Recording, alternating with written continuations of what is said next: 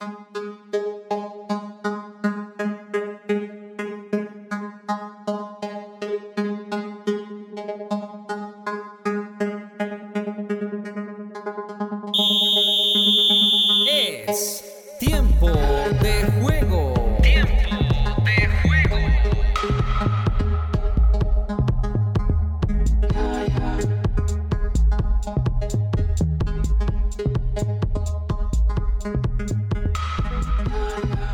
Bueno, bienvenidos a Tiempo de Juego, donde analizamos toda la actualidad deportiva de Colombia y el mundo. Es un gusto que nos escuchen durante la semana y nos escuchen cada uno de nuestros programas. Y obviamente hoy quiero saludar a Diego Sebastián Muñoz. Diego, ¿cómo ha estado? Un saludo. ¿Qué tal, Luis Alberto? Un saludo para ti, para todos los oyentes.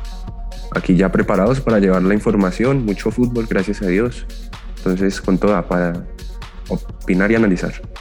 Sí, sobre todo el análisis, ¿no? Que es lo que vamos a traer en esta entrega de tiempo de juego. Y empecemos por el tema que nos ha convocado durante eh, ya más de dos semanas en el país y es la selección Colombia los juegos de eliminatorias, bueno, más adelante también vamos a hablar de la Copa América, pero hablemos de la selección Colombia en sí porque eh, en esta semana jugó contra Argentina, empató 2 a 2 un partido difícil, agónico, lo empató el último minuto. Y Colombia sigue ahí, sigue ahí en las eliminatorias tratando de buscar la clasificación, obviamente con este nuevo técnico Reinaldo Rueda, quien es quien, quien comanda la selección Colombia, ¿no? Así es, Luis Alberto, mm, una selección Colombia que cuadró caja este, en esta jornada de eliminatorias, en esta doble jornada, ya que hubo varios resultados que le favorecieron al equipo de Reinaldo Rueda. Asimismo, digamos, el nivel de la selección no es que haya mejorado mucho. Eh, fue una selección más bien a los trancazos, a los, al pelotazo, eh, un poco desordenada. Pero bueno, en esta eliminatoria lo importante es sumar y Reinaldo empezó bien, hay que decirlo. Habrá que mejorar mucho en el juego, sobre todo en la generación de fútbol, porque se ha visto una selección muy atropellada y sin variantes. El empate con Argentina fue producto del temperamento de algunos jugadores y errores también de Argentina, hay que decirlo. Sí, después de la, del triunfo contra Perú, nosotros nos habíamos preguntado acá en tiempo de juego si eh, Colombia había sacado todo su talento, toda su casta frente a Perú, o si Perú era muy malo y por eso le habíamos ganado a Perú. ¿Qué podríamos responder a eso? Hoy sabiendo ya los resultados frente a Argentina. ¿Fue casualidad el triunfo contra Perú? ¿Fueron los errores de Perú los que llevaron a que Colombia ganara? ¿O realmente Colombia tenía talento para ganarle a Perú? Bueno, el partido contra Perú, recordemos que estaba bastante cerrado antes del primer gol de Jerry, de Jerry Mina. Después llega la expulsión de Trauco y ya el partido le favorece a Colombia y eso lo aprovechó en una ráfaga de 10 minutos en el segundo tiempo. Después cuando expulsan a Muñoz, el equipo se vuelve, o el partido se vuelve a emparejar y con el ingreso de la Padula en la selección de Perú se emparejó un poco de nuevo el trámite del partido. Sin embargo, contra Argentina, Colombia nuevamente sufrió las variantes de no tener variantes en ataque. Dependemos mucho de Juan Guillermo Cuadrado, que finalmente, afortunadamente, jugó un buen partido y pudo meter ese centro a la cabeza de Borja ¿sabe qué recordé viendo el partido frente a Argentina? Recordé de algo que hablamos acá en tiempo de juego y es de esa teoría del influencer argentino, quien había dicho que... Rodríguez. Lucas Rodríguez, tal cual, quien había dicho que los jugadores colombianos juegan sin contexto. Y efectivamente pudimos ver una Colombia con jugadores sin contexto. Ya lo, al menos de 15 minutos ya perdíamos 2 a 0 frente a Argentina. Claramente, y preocupante la saga central de, de la selección. Jerry Mina y Davison Sánchez continúan siendo jugadores muy inseguros, más allá de lo que puedan aportar en ofensiva. A Jerry lo amamos pues por los goles que hizo en el Mundial, pero no hay que mentirnos, es un jugador supremamente torpe que le cuesta eh, tanto en la defensa como defender como sacar al equipo. Entonces es un riesgo eh, tener a un jugador tan torpe en el, en el equipo en el fondo. Un comentarista de fútbol colombiano muy conocido señaló que Jerry Mina es un peligro en el área contraria y en el área propia. Y es cierto, ¿no? Es un peligro en las dos áreas. Y es cierto. En el área contraria porque puede marcar goles y siempre está ahí en los tiros de esquina, en los tiros libres, pelotas quietas para un cabezazo. Pero en, el área propia también es un peligro porque la verdad que defensivamente le cuesta bastante. Y el gol de Argentina, el, el, segundo gol de Argentina fue toda de los centrales. Sí, eh, y para trabajar también la concentración con la que entran los jugadores ya nos había pasado contra Uruguay, contra Ecuador, ahora contra Argentina. No puede ser que antes de los 10 minutos ya estemos perdiendo. Entrarán pensando en otro partido o no entran con la seriedad o la concentración que requiere esta clase de partidos. Y el rival sí entra y, sale a ganar. Eso no, ya, lo que, ya quedó demostrado. Y las eliminatorias no podemos dar esas ventajas. Entonces es muy dudosa la saga. Y lo peor es que tampoco es que hayan jugadores que uno diga, no, pongamos a, al central, a Oscar Murillo o a Jason Lucumí, porque ellos también generan ese tipo de, incertidumbre e inseguridad en la, en la saga posterior. Sí, definitivamente eh, en lo que fuimos fuertes durante muchos años, que eran defensa con Yepes, con Iván Ramiro Córdoba, con, bueno, en, el último tiempo estuvo Cristian eh, Zapata. Cristian Zapata. Bueno, Amaranto eh, Perea no tanto, recordemos que él regalaba un golcito por partido, pero pero tenía, tenía su apoyo, pero hoy en día tenemos dos centrales que dejan muchas dudas. Eh, incluso Davinson Sánchez terminó siendo suplente en el debut de la Copa América frente a Ecuador, que ya vamos a ir a ese tema, pero lo que preocupa mejor son los delanteros, ¿no? Eh, los delanteros como Duan Zapata, que son figuras, nada, nada que pueden con la selección Colombia, y eso preocupa bastante porque Ah, eh, no, eh, tenemos el mismo problema de siempre. Juegan bien en Europa, pero llegan a la selección y no pueden sacar todo su potencial. Así es, Luis Alberto, y ese ha sido un problema crónico dentro de los delanteros de la selección. Yo recuerdo en su momento Falcao, a Falcao también se le cuestionó y se le criticaba que hacía goles en el Porto y en el Atlético de Madrid y en Colombia no hacía goles. Recuerdo la Copa América, la de Argentina, eh, que 2011 perdemos eliminados contra Perú, que Falcao se con un penalti, que podía ser el de la clasificación. Y recuerdo que ahí eh, las críticas les llovieron a Falcao. Recuerdo en este momento el caso de Juan Pablo Ángel también, eh, Guasón Rentería en su momento. Bueno, estamos hablando de ya hace bastante tiempo, pero eso ha sido un problema crónico, digamos, dentro de la, dentro de la selección. Ahorita a Dubán Zapata le cuesta mucho hacer goles. Ahorita Miguel Borja surge como una alternativa, hizo su gol contra, contra Argentina, pero tampoco es que represente un peligro en el área. No es como, digamos, tener a Falcao en su momento o cuando viene Uruguay que viene con Luis Suárez y Edinson Cavani. Sí, referentes, ¿no? Referentes arriba que, que generan miedo. Exactamente. Entonces estamos como esperando de que de una bravera ellos hagan un gol, pero es realmente complicado cuando no hay un esquema o no hay un equipo que lo rodee y que tampoco pueda eh, tener opciones de gol claras, porque es que tampoco se generan muchas. Sí, y hablando de, eso, vemos unas eliminatorias parejas, ¿no? Donde Venezuela en la última jornada empató contra Uruguay, que se supone es el rival a ganar, Venezuela en este momento. Perú le ganó a Ecuador, que venía de perder por goleada 3 a 0, le ganó a Ecuador de visitante. Y está bravo, está bravo la eliminatoria. Bolivia empató contra Chile en Santiago 1 a 1. Entonces. Con un regalito del bar, me parece. Me parece, un regalito ahí del bar en ese partido. Pero sí. Y ¿Regalito para quién? Para, Bolivia. No, para mí fue malo. Parece que no fue. para mí fue malo. No, realmente. Es más, para mí, para mí el penal de Colombia frente a Argentina no sé si fue tan, tan penal, el que marcó Muriel. Un codazo, un codazo creo que fue el que eh, pitaron. Pero sí, realmente han sido parejas las eliminatorias y aquí es cuando uno dice que los jugadores fueron irresponsables en el partido de Quito. Yo insisto, ese partido no debe ser olvidado porque ese partido en Quito, esa derrota, esa goleada, desnudó y descubrió serias eh, falencias internas que hay dentro del equipo. Más adelante vamos a hablar de ese tema. Sí, tal cual. Pero la irresponsabilidad de los jugadores, porque es que se notó, eh, y sobre todo con los resultados que se vienen dando que ese partido contra Ecuador hubo algo extraño No sé si para sacar al entrenador, pero sí hubo algo extraño en ese, equipo, en ese partido. El comportamiento de los jugadores está todavía ante la de, juicio, especialmente por el desempeño tan pobre eh, que, que realizó el equipo. Así es, y pasemos a la Copa América, porque en el último partido Colombia eh, ganó frente a Ecuador en su debut en la Copa América. ¿Qué podemos esperar de esta selección Colombia que terminó ganando con muy poquito, ¿no? Con lo mínimo. Un partido muy malo, hay que decirlo, muy malo, un rendimiento muy pobre, tanto de Colombia como de Ecuador. No hubo llegadas de gol. Colombia abre el marcador con una jugada de laboratorio, muy bien realizada, muy bien planificada. Ahí hay que sacarse el sombrero porque eh, yo no recuerdo un gol de esas características en el último tiempo, ¿no? Un bonito gol eh, que el VAR, gracias a Dios, nos, no lo valió. Y adicionalmente, pues se demuestra nuevamente la falencia del equipo en la generación de juego.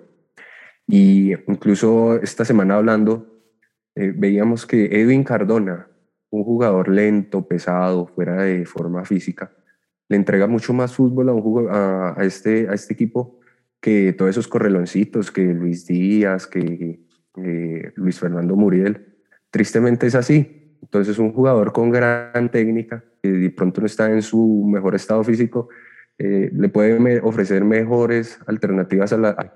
Sí, y esa, esa combinación entre Cuadrado y Cardona fue buena. Rueda va a ir encontrando el equipo, ¿no? Hizo siete cambios con respecto al último partido en la de eliminatoria frente a Argentina, siete cambios va a ir encontrando el equipo. Empezó con Cuellar como titular frente a Perú. Esta vez ya no fue Cuellar, sino estuvo Barrios. Eh, ya arriba. Bien, Barrios ah, jugó bien. Sí, no, es que Barrios no entiendo por qué no, no, no fue titular desde el comienzo, cuando era uno de los jugadores con mejor rendimiento con, con Queiroz también. Es el mejor jugador de, de la selección Colombia hoy por hoy. Sí, Wilmar tiene un fútbol que destaca sobre todo en, en esta clase de partidos rústicos, fuertes, duros. Ese es el, el estilo de juego que le favorece a, a Wilmar. Más allá, si tenemos que ir a proponer, de pronto no se le facilita tanto con la pelota en los pies. Y no, y muchos le criticaron, muchos le criticaron a Rueda que equipo que gana no se toca, pero yo ahí no estoy de acuerdo porque creo que cada selección es distinta, cada partido hay que plantearlo de manera distinta, no es lo mismo enfrentar a Perú que a Argentina, a Bolivia que a Brasil. Entonces, ahí es distinto el juego, es distinto la forma como juegan los equipos, las selecciones, y ahí es donde hay que plantear otro tipo de partidos. Así que él va a ir encontrando el equipo según la necesidad que tenga, ¿no? Claro, y el mensaje, eh, eh, hoy, no lo, hoy no, lo digo, por decirlo de alguna manera, probando tantos jugadores nuevos.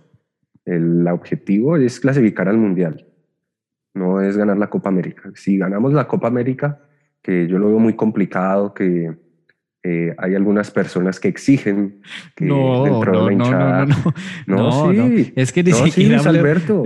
Sí, no, yo, no, yo, yo sé que lo exigen. Yo sé que lo exigen, ¿no? Los campeones de la Copa América 2001 sacan pecho porque ganaron esa Copa América. Contra Honduras, contra Guatemala, contra México. Con, Más adelante voy a tocar un poquito ese tema, pero entonces salen y exigen y o sea, los candidatos claramente son Brasil, luego Argentina, luego Uruguay, luego Chile, y tal vez ahí sí Colombia, de la mano de Paraguay. Sí, tal cual. No, no, no. Y es que, y mire que algunos periodistas decían y exjugadores decían que como Colombia eh, ya no es sede de la Copa América, ya no es favorita. Es decir, que cuando era sede era favorita y, no solo favorita, estaba obligada a ganar la Copa América. Eh, que seamos claros en algo, Sebastián. Colombia nunca eh, hasta ahora, toda la historia nunca ha estado obligada a ganar una Copa América. Claramente, claramente, estamos de acuerdo. Lo que pasa es que el, fútbol es un deporte popular, es, digamos, el deporte junto al ciclismo más popular de Colombia. Entonces, el hecho de ser tan popular, eh, los hinchas hay veces que pierden un poco de su punto de vista real sobre la realidad, ¿sí? Entonces, que porque un jugador hace un gol, entonces hay que llamarlo. Que porque un jugador juega bien contra X equipo, hay que llamarlo. Que porque la selección Colombia alguna vez le ganó a Argentina 5-0, entonces siempre le tiene que ganar 5-0. Y con eso es que vivimos, vivimos de esos recuerdos que ni siquiera muchos de nosotros vivimos, no, nos acordamos, vivimos de esas glorias eh, efímeras, esas glorias que no nos dieron nada, porque al final, al fin y al cabo, ganarle a Argentina 5-0 no nos dio un mundial, ni nos dio una Copa América, ni nos dio nada, pero vivimos de esos recuerdos y ahí es donde nos creamos una conciencia de favoritismo que afuera no la ven. Y creo que la mejor forma de ver objetivamente si nuestro equipo está o no para ser protagonista es preguntar a los de afuera si lo es. Mire, seamos sinceros, Sebastián, hay tres equipos que están obligados a ganar la Copa América, tres selecciones, Brasil, Argentina y Uruguay. El resto pueden seguir compitiendo. Brasil, Argentina, Uruguay, que han ganado campeonatos mundiales. Es que hay veces que nosotros menospreciamos. Eh, no, y no solo eso. ¿Cuántas Copas Américas no tienen estas selecciones? Más de 10. Exactamente. Entonces vemos a Uruguay y Argentina como el nivel de nosotros.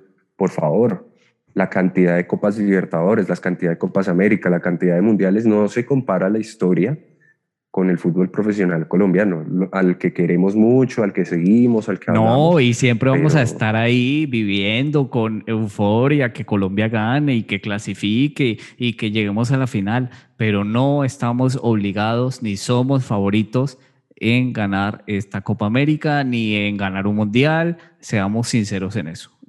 Celebramos, celebramos clasificaciones al mundial, algo que me sorprendió en Argentina. En Argentina se sorprenden cuando nosotros celebramos clasificaciones al mundial. Allá no existe ese tipo de celebración. Eso es una obligación, ya está.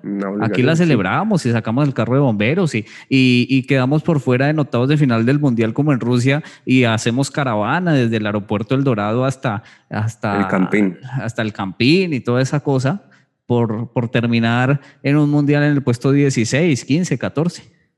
Claramente. Y adicionalmente el único logro que tenemos, si damos un poquito de contexto, hay personas muy jóvenes que nos escuchan, Colombia ganó la Copa América 2001 ganándole a Perú, ganándole a Ecuador, a Venezuela, a Chile, a Honduras y a México. Brasil vino a esa Copa América con suplentes. Brasil el siguiente año se consagra campeón del mundo, ¿sí? En un mundial que ese equipo que ganó la Copa América no clasificó, ¿sí? Porque en el momento de la realidad, en el momento de jugarse las papas, recuerdo mucho una derrota dolorosa aquí en el Campín contra Perú, apenas 15 días después de haber ganado la Copa América que repitieron equipo y sacaron el trofeo y que salió Maturana y eso, mejor dicho, ya, ya habíamos ganado el partido y Perú, con una selección ahí normalita, nos ganó. Luego empatamos aquí de locales también con Ecuador y eso nos sepultó las, las esperanzas de ir al Mundial, que entre otras cosas, eh, esa Copa América también se vio empañada porque Argentina no iba a, competir. Entonces eh, hay varios lunares que después la gente dice, no, pero es que se ganó, no, es que pero a ver, pongamos un No, y dicen, no, es que no es culpa de nosotros, nosotros la ganamos. No, nadie está diciendo que es culpa de Colombia ni que Colombia planeó esa Copa América de esa manera. Pero hay que ser sinceros que no hubo competitividad como la que hoy hay hoy en día en la Copa América una Copa América con un esquema que, mejor dicho, más partidos. Que no, y aparte, algo que me sorprendía, Sebastián, es que clasifican cuatro de cada grupo. De cinco equipos que compiten, clasifican cuatro. O sea que eh, con tres puntos puede un equipo clasificar seguramente. Claramente, no, no tiene seriedad que de cinco equipos clasifiquen cuatro. Pero bueno, ese es el esquema. Ese, acordémonos que hablábamos, lo que hemos hablado en todos los programas, el dinero es el que manda. Así es, y mire, hablando del dinero es el que manda. Eh, bueno, finalmente se hizo una Copa América que todos estaban en contra y al final todos decidieron eh, hacerla porque Brasil se iba a poner en contra y decidió incluso ir con sus figuras. Chile se, se hablaba de que iba a ir con suplentes, fueron con sus figuras. Uruguay, todas las selecciones le apostaron toda esta Copa América, Argentina con Messi y el resto del equipo. Y la Conmebol a través de una carta justificó la realización de la Copa América luego de los cuestionamientos de los jugadores brasileños y de algunos jugadores de Uruguay como Edinson Cavani y Luis Suárez. Eh, y finalmente lo que hizo la Conmebol fue a través de una carta tratar de justificar la realización. Y una de esas justificaciones me sorprendió y tiene que ver con que el fútbol sudamericano desde el año 2002 ha visto una baja terrible y que esto sirve para fortalecer a las elecciones previo al Mundial de Qatar 2022, a un año del Mundial, entonces que esto servía para que los equipos y las selecciones pudieran tener más fútbol y pudieran tener eh, mejor, eh, mejores equipos y pudieran encontrar el equipo.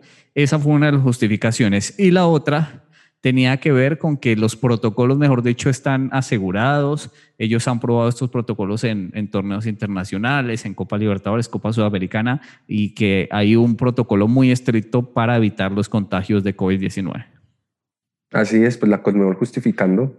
Claramente es que ya tenían todo el dinero ya eh, puesto sobre la mesa y no podían devolverlo. Eso es lo que se ve claramente. Entonces, eh, bueno, la Conmebol, sí, algunos argumentos válidos. Eh, con esto de la Eurocopa y la Copa América simultánea se ve la diferencia total. Se ve la diferencia total de los, de los, del nivel de los equipos. Aun cuando en la Eurocopa hay también algunos equipos que uno dice, bueno, estos, estos equipos eh, están por la, la, gracia y la misericordia de la UEFA, porque no, no tienen ningún mérito para clasificar. Pero bueno, ese es el fútbol moderno, ese es el fútbol que nos eh, está tocando vivir. Eh, ha cambiado respecto a lo que nosotros crecimos, nos creamos y bueno, será adaptarnos porque ¿qué más hacemos? Así es, y bueno, esperar a ver qué eh, cómo Colombia surge. La verdad que preocupa, volviendo al tema, el nivel de los atacantes, los delanteros, preocupa su nivel y la generación de juego, como usted dice. Creo que en la mitad de la cancha tenemos recambio, lo habíamos dicho aquí en tiempo de juego en su momento. En la mitad de la cancha, como volantes de marca y volantes mixtos, hay bastantes jugadores. Tenemos a Uribe, tenemos a Barrios, tenemos a Cuellar, a Pérez. Eh, pero Pérez, sí. Después de cuántos años, como cinco años que no lo veíamos en la selección. Así que preocupa, preocupa, sí, no, no hay generación de juego, no hay mm, ataques más allá de los que Cuadrado pudo hacer. Eh, con Ecuador Cuadrado no fue tan protagonista como lo fue en otros partidos, como contra Argentina y contra Perú. Un partido muy físico, ¿no? Fue muy sí, y no hubo llegadas. No tuvimos llegadas, no, hubo llegadas. Ni Ecuador, tampoco. Tuvo más llegadas. Sí, pero Ecuador tampoco. Un par que tuvo Ospina, un par de salvadas, muy flojo el partido, muy malo. malito, sí. Y Ecuador que tampoco sumó, ¿cierto? Tampoco sumó en la y ahora empieza con pie izquierdo la, la Copa América. Sí, ya van tres partidos seguidos perdidos, ¿no? Perdió contra Brasil, perdió contra Perú y perdió ahora contra Colombia. Así que queda en duda lo que usted dice, ¿no? ¿Qué pasó en Quito en ese 6 a 1 en donde estaba Queiroz? Y para eso vamos a pasar a chequeo bar. Dale el balón como Otra, otra toma, por favor. Dale uno atrás, uno atrás, adelante, uno adelante. Bueno, en Chequeo Bar analizamos lo bueno y lo malo de la jornada, es decir, hacemos un análisis eh, minucioso de lo que nos dejó la semana y vamos a hablar de James y su descargo como algo negativo, ¿no? James hizo un, un live en, en Instagram, donde estuvo con Teófilo Gutiérrez y Camilo Zúñiga y ahí dijo algunas cosas que la verdad generaron bastante descontento en la afición y sobre todo en, nosotros quienes somos los que analizamos en este caso, porque eh, dijo cosas que dejan ver un poco de por qué se quedó afuera, ¿no? Se quedó afuera de la convocatoria. A mí las declaraciones de James claramente después del comunicado no me sorprenden y es un reflejo del colombiano. Yo no diría del jugador colombiano, sino del colombiano ¿cierto? El colombiano se cree indispensable en todo lugar, el colombiano no le gusta esforzarse, nosotros no nos gusta que nos levanten la voz ni que nos exijan, ¿cierto? Y nos creemos los mejores. Entonces James, porque hizo el gol contra Uruguay y quedó goleador del Mundial 2014, quedó, digamos, como en el Olimpo, y ese Olimpo generaba ciertos privilegios en la antigua administración de José Peckerman, jugaba cuando quería, llegaba lesionado, no, no pasaba nada. Pero ahora que con Queiroz y con Reinaldo se está poniendo un poco en cintura porque es profesional el fútbol, eh, James ha tenido unas actitudes seriamente incorrectas, indebidas, como tristes. A mí me da mucha tristeza con James, porque a la larga uno lo quiere, uno lo estima por tantas alegrías que nos ha dado y que salga en un Instagram Live a creerse el duro. repasemos, repasemos lo que dijo porque dijo que era una falta de respeto que lo hubiesen desconvocado de la selección Colombia porque él dice, eh, si me iban a desconvocar, ¿para qué me convocaron previamente y después me sacan si yo estaba bien para jugar la Copa América? Él, es certero en eso y dice, yo estaba bien para jugar la Copa América, el cuerpo técnico me faltó al respeto y debió decirme que si no les sirvo como jugador, pues debieron decirme directamente y listo. Pero una de las cosas que más llamó la atención es que dijo, yo cuántas veces he jugado lesionado, dijo así. Yo he jugado lesionado muchas veces, incluso en el Mundial de Brasil he jugué lesionado y, de 80 partidos que jugaba en la selección, solo he jugado mal 10. Así que como sobrándose, ¿no? Un poco de lo que ha hecho en la selección, sacando en cara un poco de lo que ha hecho en la selección y viviendo del pasado. Y recordemos que en la selección los jugadores no viven de lo que hicieron en el pasado, porque si fuera por eso, tendríamos a Cristian Zapata, a Falcao García y a otros. Mira, llamaba a Teo y a Zúñiga. No, sí, muy triste, muy triste la declaración de James. Eh, hubo como, también ha habido como falta de comunicación con el cuerpo técnico, yo creo, porque James insiste que estaba listo para la Copa América. Mm, parece ser que el cuerpo técnico lo esperaba a él en Barranquilla para evaluarlo.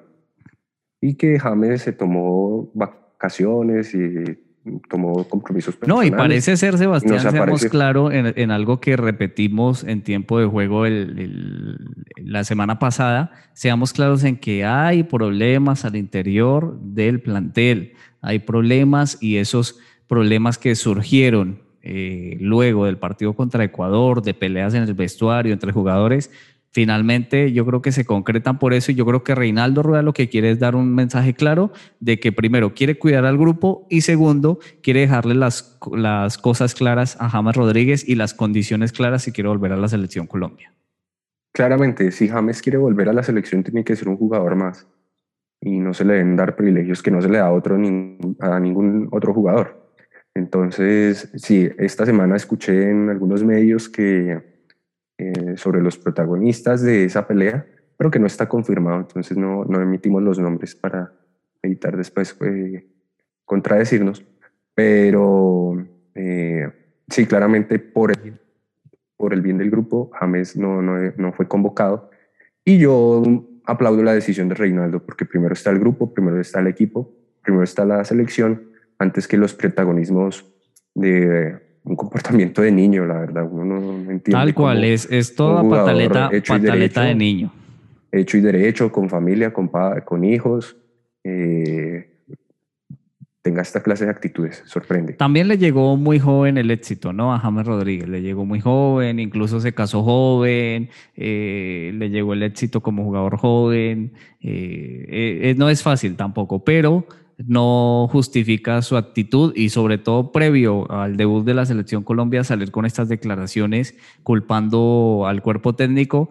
Y es algo muy distinto a lo que hizo Radamel Facado García, quien mandó, mandó un, un, saludo especial, dijo a todo el equipo, cuerpo técnico, jugadores, mis mejores deseos, que se cumplan los objetivos planeados para esta Copa América. ¿Cuántas veces dejaron de llamar a Falcao, no? Y él callado, sin decir nada. Y con tantas alegrías que nos dio él le tocó ser banca. De, recordemos en la eliminatoria pasada jugaba Carlos Vaca y después ingresaba eh, Falcao. Entonces, y no salió con sus comunicados ni sus pataletas. Entonces también depende de la formación de las personas y del, del carácter de cada uno. Bueno, y vamos a destacar lo bueno. Ya vamos a dejar la selección Colombia atrás y a James Rodríguez y vamos a destacar lo bueno en este chequeo bar. Tiene que ver con algo que preocupó bastante el fin de semana, algo que sucedió y que nos dejó en shock a todos, pero que finalmente podemos destacarlo hoy en chequeo bar como algo eh, para arriba, ¿no? Algo bueno. ¿De qué se trata? Sí, eh, estamos hablando de los protocolos que tiene la UEFA para el tratamiento de, de los colapsos que en este caso pasó el pasado sábado en el partido entre Dinamarca y Finlandia eh, por la Eurocopa, cuando Christian Eriksen se desplomó sin razón alguna y rápidamente los médicos y los paramédicos, mm, tanto de la selección danesa como de la UEFA, pudieron reanimar a Christian Eriksen. Se habla incluso que el corazón dejó de latirle en cancha y que gracias a los movimientos, a los, los ejercicios de reanimación y a que contaban con desfibrilador dentro del terreno de juego, el jugador pudo estabilizarse y pudo salir con vida. O sea, la tuvo cerca Eriksen y gracias al ejercicio profesional del equipo médico de la UEFA se pudo salvar esa vida, gracias a Dios. Sí, fue, fue importante este gesto porque estaban muy preocupados en el estadio, en televisión, las imágenes eran bastante preocupantes, ¿no? Y, se esperaba tal vez, se esperaba tal vez lo peor, el partido tuvo que ser suspendido, volvió a renovarse más o menos unas dos horas después de que los jugadores se enteraron de que Eriksen cuando fue trasladado a una clínica cercana ya estuviera bien y consciente. Incluso todos los televidentes quedamos en vilo porque él salió del estadio sin saber si había reaccionado o no. Y eso era lo más preocupante, ¿no? Claro, y las imágenes son impresionantes porque se ven a los paramédicos eh, presionando el pecho del jugador para que reviva. Es real. Y los jugadores llorando, sus compañeros de la selección danesa en el estadio, la gente llorando porque se jugaba en Dinamarca, ¿no? Era de local que estaba el equipo danés y la esposa de él llorando también. Muy fuertes las imágenes de este jugador que hace parte del Inter de Milán, ¿no? Sí, señor. Este protocolo fue instaurado por la, por la FIFA luego de la muerte de Marc Fo en el partido Camerún-Colombia en la Copa Confederaciones de, 2003. Y, luego de esa muerte, la FIFA ordenó el desfibrilador en todos los estadios y el protocolo para salvaguardar vidas. Ese protocolo le salvó la vida a Eriksen y salvó una vida, que es lo más importante. Sí, incluso han, han muerto muchos jugadores de fútbol de ligas inferiores, ¿no? Que me imagino donde ese protocolo no debe estar bien establecido eh, pero sí he visto que han muerto bastantes jugadores de ligas inferiores, de segunda división o ligas juveniles en, en varios países. Sí, y la pregunta que deja esto, no se sabe si es una razón, pero la cantidad de partidos a los que están expuestos los jugadores eh, está afectando la condición y el rendimiento ya físico de los jugadores. Son 70, 80 partidos en, al año y no sabemos si esa es la causa, pero sí permite abrir esa puerta, ¿no? De cuestionar tanto partido, tanta competencia, tanto dinero y la salud de los jugadores. Entonces, eh, eso por un lado. Lo que interesa es el dinero. Exactamente. Y dos, en Colombia tenemos, yo recuerdo mucho en un programa de radio que escuchábamos que el periodista siempre preguntaba si en los estadios habían desfibriladores. Colombia tendrá desfibriladores, tendrá ese protocolo en el estadio del Huila, en el estadio de Fortaleza, cuando jueguen Quindío y Pereira. Eh, ¿Estamos preparados para un episodio de esta manera? Sí, buenas preguntas que eh, esperemos no responderlas cuando suceda una tragedia, ¿no? Porque casi siempre esas preguntas se responden en esos momentos. Pero bueno, para destacar, y esto fue Chequeo Bar. Bueno, y en la Eurocopa, hablando precisamente de Eriksen, ¿cómo va esta Eurocopa? Eh, ¿Quién es el favorito hasta ahora? Aunque faltan partidos importantes, falta debut de nada más y nada menos que la campeona del mundo de Francia. Pero hasta ahora hemos visto regularidad, ¿no? Eh, no ha habido grandes sorpresas en la Eurocopa hasta el momento. Bueno, la victoria de Finlandia frente a Dinamarca, precisamente en ese partido que mencionábamos, fue sorpresiva, pero hay que entender también el contexto en el que se jugó este partido. Pero hasta ahora todo normal. Claro, sí. Eh, yo la semana pasada prometí ver Austria, Macedonia del Norte, en la mañana del pasado domingo. Eh, uno no entiende cómo estos eh, equipos llegaron a la Eurocopa. Unos equipos muy planos, muy... No me arrepiento porque de maneras lo vi los 90 minutos.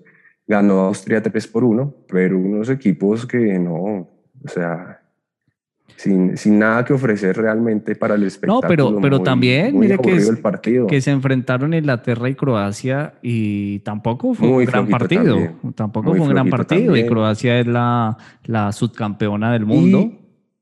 sí, señor. Y, estoy viendo que los partidos de la Eurocopa están iniciando a ritmo lento. Sí, sí, eso también he visto. Que le criticamos a, Algo eh, que... a la selección Colombia, pero en la Eurocopa se está viendo que los primeros 20 minutos no, sea, no hay ataques, no hay llegadas, debe ser también por el cansancio acumulado de los jugadores, porque no... Sí, como que se juega otro ritmo a nivel de clubes y, y otro ritmo a nivel de selecciones, ¿no? Incluso pasa acá también en eh, eliminatorias sudamericanas, a excepción de algunas selecciones como Argentina, Uruguay y Brasil, que empiezan con más ritmo, ¿no? Claro, entonces, sí, mientras el equipo se va aceitando y toda esa cuestión. Pero sí, los partidos han sido, pues no han sido extraordinarios, pero hay uno que otro bodrio natural en estos eventos, pero digamos, Bélgica ganó, eh, Italia ganó, eh, Inglaterra ganó, Holanda sufrió para ganarle a Ucrania en un buen partido, ese partido me gustó. Todavía falta el debut de Holanda, de, perdón, de Alemania, de Francia, de Portugal, de España. Vamos a ver cómo se comportan. De pronto hay una sorpresa, ¿quién quita en esta Eurocopa? Vamos a ver qué pasa con este fútbol europeo que nos deja bastantes partidos durante este mes, al igual que la Copa América. Y bueno, en tiempo de juego, Sebastián, no dejamos en visto a nadie y aquí respondemos todos los mensajes de nuestros oyentes. En tiempo de juego no dejamos en visto a nadie. Por eso puedes participar enviando tu opinión o información deportiva al WhatsApp 300 599 9272. 300 599 9272. Nos escribió Darío Rodríguez, quien nos pide que hablemos de la NBA, que mucho fútbol, mucho ciclismo, pero que NBA qué, que se están jugando partidos importantes de la NBA, del baloncesto norteamericano, el mejor baloncesto del mundo. Se están jugando los playoffs de la NBA, de la Liga de Baloncesto Norteamericana, con la participación de los Sounds de Phoenix, que ya ganaron su serie semifinal en la conferencia oeste frente a los Nuggets de Denver, barrieron la serie 4 por 0 y esperan al ganador de la serie entre Utah, los Jazz de Utah y Los Ángeles Clippers. Utah lidera la serie 2 a 1. Utah es el principal candidato dentro de la conferencia del oeste, ya que se clasificó como primera dentro de los playoffs. Sebastián, si le parece, le explicamos un poquito a los oyentes de qué se tratan las conferencias, ¿no? Porque incluso hasta el fútbol se juega por conferencias en, en Estados Unidos. Dado que Estados Unidos es un país tan grande, entonces seccionan, por decirlo de alguna manera, los equipos. Eh, crean grupos, cada grupo se enfrenta y salgan los mejores. Exactamente, por zonas. Eso no quiere decir, digamos, que hayan enfrentamientos entre conferencias eh, son más de 100 partidos en la NBA, pero la clasificación se da por esas dos zonas, conferencia este y conferencia oeste, eh, occidente y oriente. Entonces, como le decíamos en la conferencia del oeste, eh, los Utah Jazz y los Ángeles Clippers definirán al finalista ya de la conferencia que enfrentará a los Suns de Phoenix.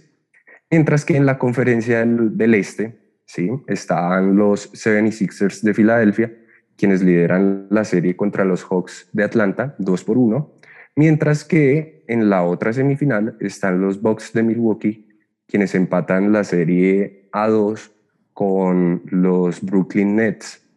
Recordemos que los ganadores o para clasificar a la final tienen que ser el mejor de siete partidos, es decir, el primero que gane cuatro partidos. Entonces, eh, ya se enfrentan en las finales de conferencia y los campeones de conferencia eh, jugarán la final de la NBA en eh, el transcurso de, del mes. Entonces esperemos cómo se comportan los equipos y poder tener noticias ya de quiénes ganaron cada conferencia y quién se consagra como campeón mundial de la NBA. Bueno, ahí le respondimos a Darío Rodríguez en un deporte que nos es un poco ajeno, aunque más adelante vamos a hablar de la actuación de la selección colombiana de baloncesto, quien le está yendo bien en uno de los torneos importantes. Pero también recibimos un mensaje de nuestro fiel oyente, ¿no? Sebastián Góngora, quien nos escribe casi siempre y obviamente queríamos leer su, mensaje. Dice felicitaciones por el programa. Totalmente de acuerdo con, con, con, Lucho, en este caso conmigo. Estos jugadores los consintieron tanto que ahora se creen intocables, hablando de James Rodríguez. Eh, dice gracias por la información y esperemos poder hablar de un Millonarios finalista. Y bueno, Sebastián, hoy le vamos a dar espacio a Millonarios y vamos a hablar de un Millonarios finalista, porque finalmente nuestro fútbol colombiano ya está otra vez en marcha y Millonarios le ganó a Junior de Barranquilla 2 a 0 en el partido de vuelta. Esto fue en el Campín, en el estadio Nemesio Camacho, el Campín de Bogotá 2 a 0. La serie global terminó 4 a 3 y se clasificó Millonarios a la final, una nueva final del fútbol colombiano. Sí, un Millonarios, como habíamos dicho en este programa, que era el principal candidato a quedarse con la liga, no está defraudando, está ya en la final, jugando un fútbol eh, directo, eh, el partido contra el Junior, si bien se quedó con 10 jugadores al principio del partido, supo manejar el, el déficit y con dos goles de Fernando Uribe remontó el partido ante un Junior que sorprendió por su fragilidad en el partido de, vuelta. Recordemos que al Junior le Gutiérrez y Miguel Borja, pero mm, eso no es excusa. Y al final hubo una nota triste dentro del partido, fue la pelea que hubo producto de la provocación del jugador Ricardo Márquez de Millonarios a los jugadores del Junior luego de la eliminación. Recordemos que Ricardo Márquez se comió un gol clarísimo en el partido de ida, que era el 3 a 3 de Millonarios.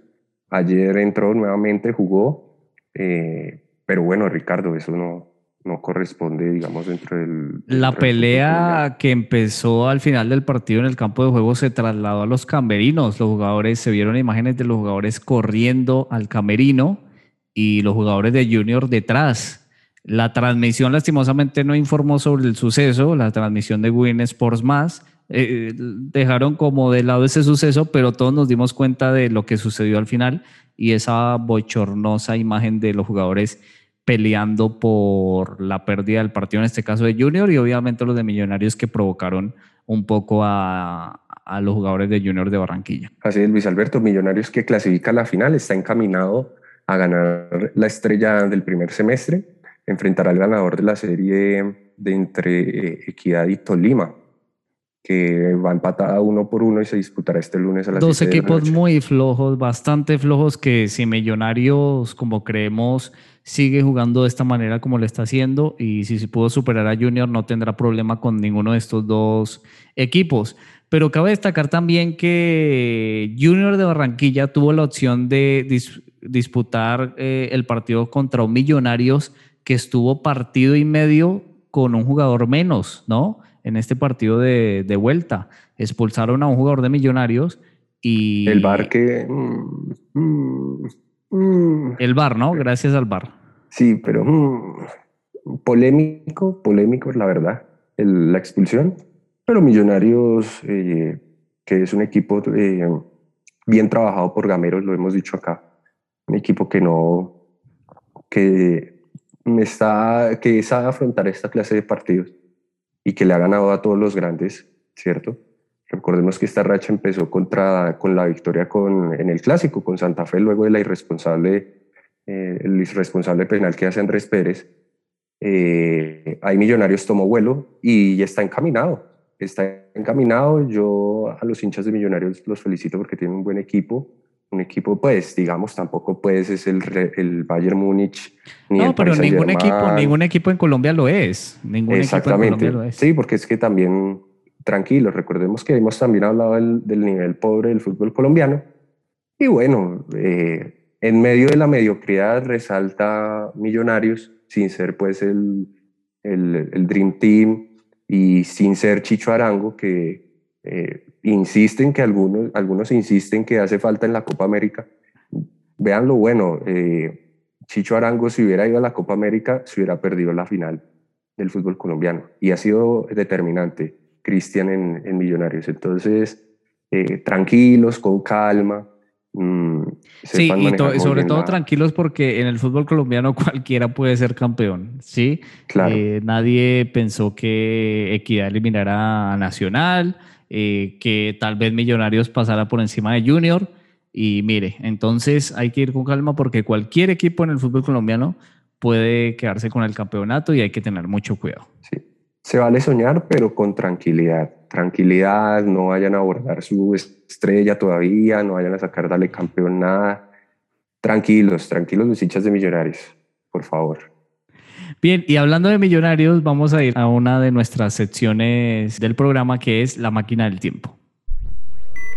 Un viaje en la máquina del tiempo.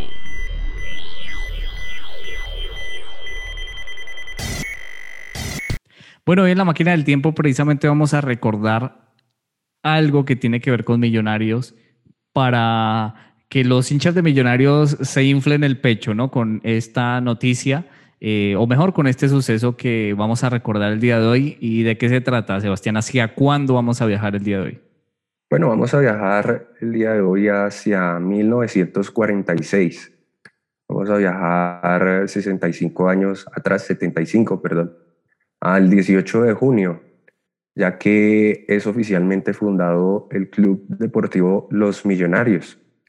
Le hemos dado mucha visibilidad al equipo azul en este programa y con razón porque es un equipo histórico dentro de el fútbol profesional colombiano con se ha consagrado 15 veces en el, en el fútbol local y que en 1946 el señor Alfonso Senior, el, el, barranquillero Alfonso Senior Quevedo y el ecuatoriano Mauro Mórtola eh, deciden iniciar en el colegio San Bartolomé de Las Mercedes, Club Deportivo Los Millonarios.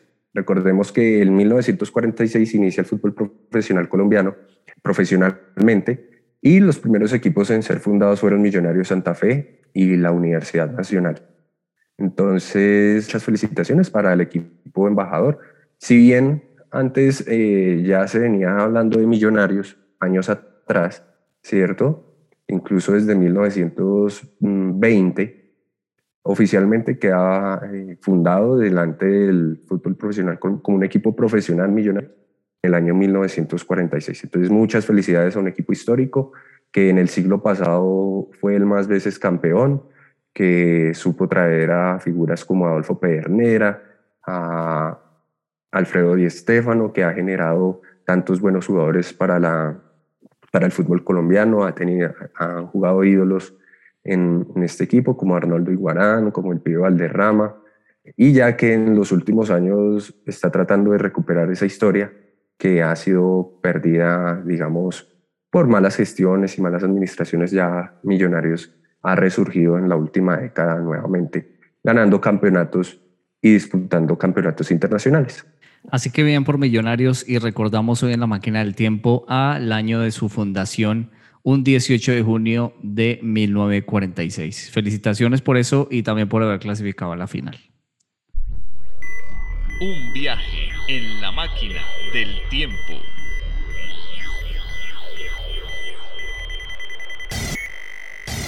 Bueno, Sebastián, y pasemos a los Juegos Olímpicos, porque ya se acercan cada vez más, quedan eh, aproximadamente 40 días, menos de 40 días para que empiecen los Juegos Olímpicos y ya estamos haciendo cuenta regresiva y sobre todo ya haciendo cuentas con nuestros deportistas colombianos, donde a propósito se confirmó esta semana que Catherine Ibargüen será la banderada de Colombia para los Juegos Olímpicos, donde todavía no sabemos cómo será esa ceremonia, pero ella será la abanderada. Seguramente saldrá, creo yo, un deportista por, por delegación, ¿no? Sí, no se sabe muy bien cómo será la ceremonia, mm, pero bueno, Catherine lo merece, es una de las Mm, deportistas más importantes de nuestra historia, medallista de oro en Río 2016, medallista de plata en Londres 2012, entonces lo tiene merecido Catherine.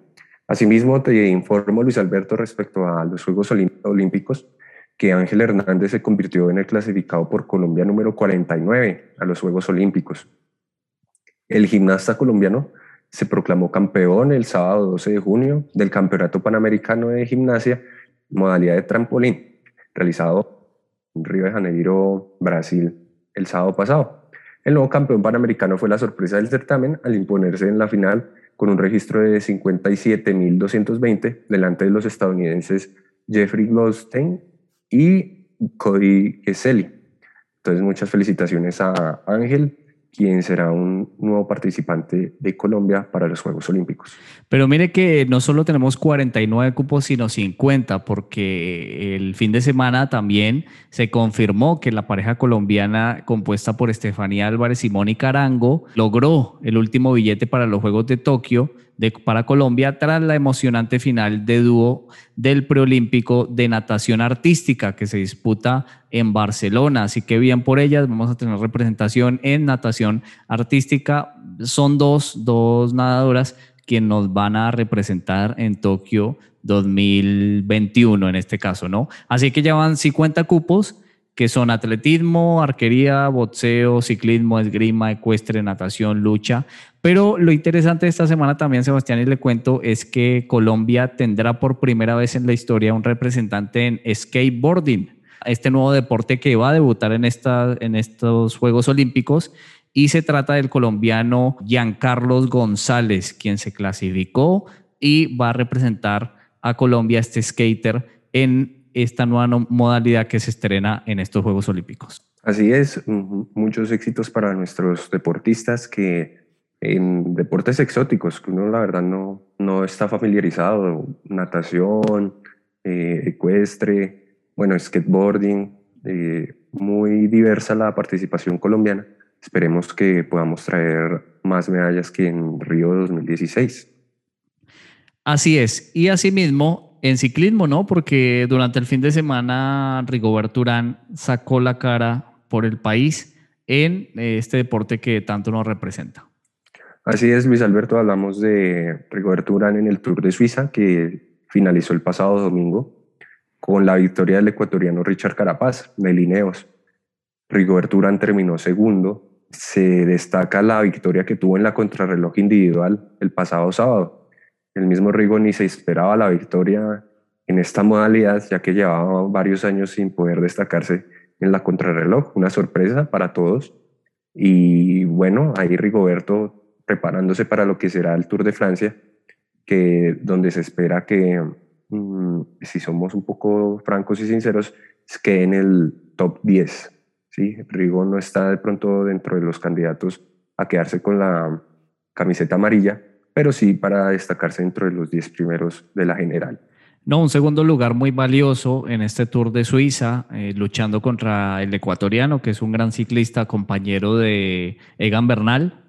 Así que bien por Rigobert Urán, un segundo lugar, incluso estuvo luchando hasta la última etapa el día domingo, en la etapa 8, pero no pudo y terminó finalmente segundo. Así es, Luis Alberto. Esperemos entonces lo que será el Tour de Francia con Rigoberto Urán, Esteban Chávez, Nairo Quintana y demás ciclistas colombianos que puedan darnos alguna alegría en esta certamen. Y ya muy pronto, el próximo, en el próximo programa hablaremos más del Tour de, Tour de Francia porque empieza también este mes. Y hablando de tenis, Novak Djokovic se coronó campeón de Roland Garros, ¿no? Finalmente le ganó al griego Tsitsipas. Ganó, pero lo interesante fue que fue un partido emocionante, ¿no? Sí, eh, Novak Djokovic remontó un déficit de 2 sets a 0 para ganar 3 a 2. Es impresionante la mentalidad que tienen estos eh, tenistas, sobre todo los tres grandes, ¿no? Federer, Nadal y Djokovic, que entre los tres acumulan 59 torneos de Grand Slam. Y desde 2003, solo 8 tenistas diferentes a ellos han podido ganar algún campeonato. Entonces ha sido monopolizado por estos tres tenistas que a pesar de los años y ya a pesar de que va pasando el tiempo, continúan siendo los mejores y no dan lugar a la nueva generación. La nueva generación de tenistas queda en el debe, sobre todo cuando se enfrentan, eh, se disputan partidos frente a estos tres, porque mentalmente y anímicamente los destruyen. En la final pudimos ver a Djokovic remontando y un Sisipas ya derrotado en el último set. Recordemos que a Sisipas le informaron que eh, había muerto su abuelo antes del partido. Entonces entró un poco emocionado, pero eso no fue merma porque hubo unos dos primeros sets impresionantes, pero no pudo sostenerlo y Djokovic se quedó con el Roland Garros.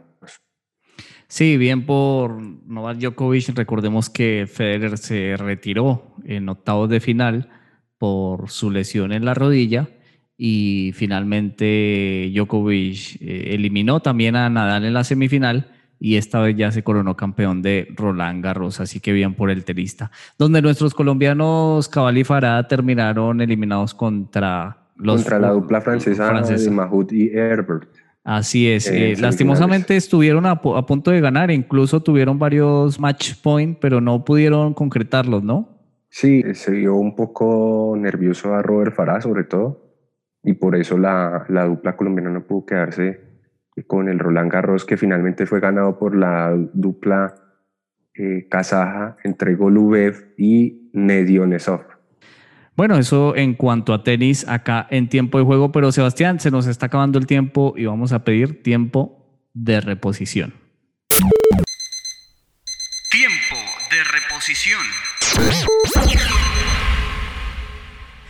Bueno, en tiempo de reposición repasamos todo lo que hay para ver en la semana, para estar pendientes de qué partidos hay, de qué deportes hay. No vamos a tener ciclismo esta semana, ya veníamos con varias semanas con ciclismo, vamos a tener mucho fútbol, pero también vamos a informarles sobre baloncesto. ¿Qué se viene esta semana en el deporte?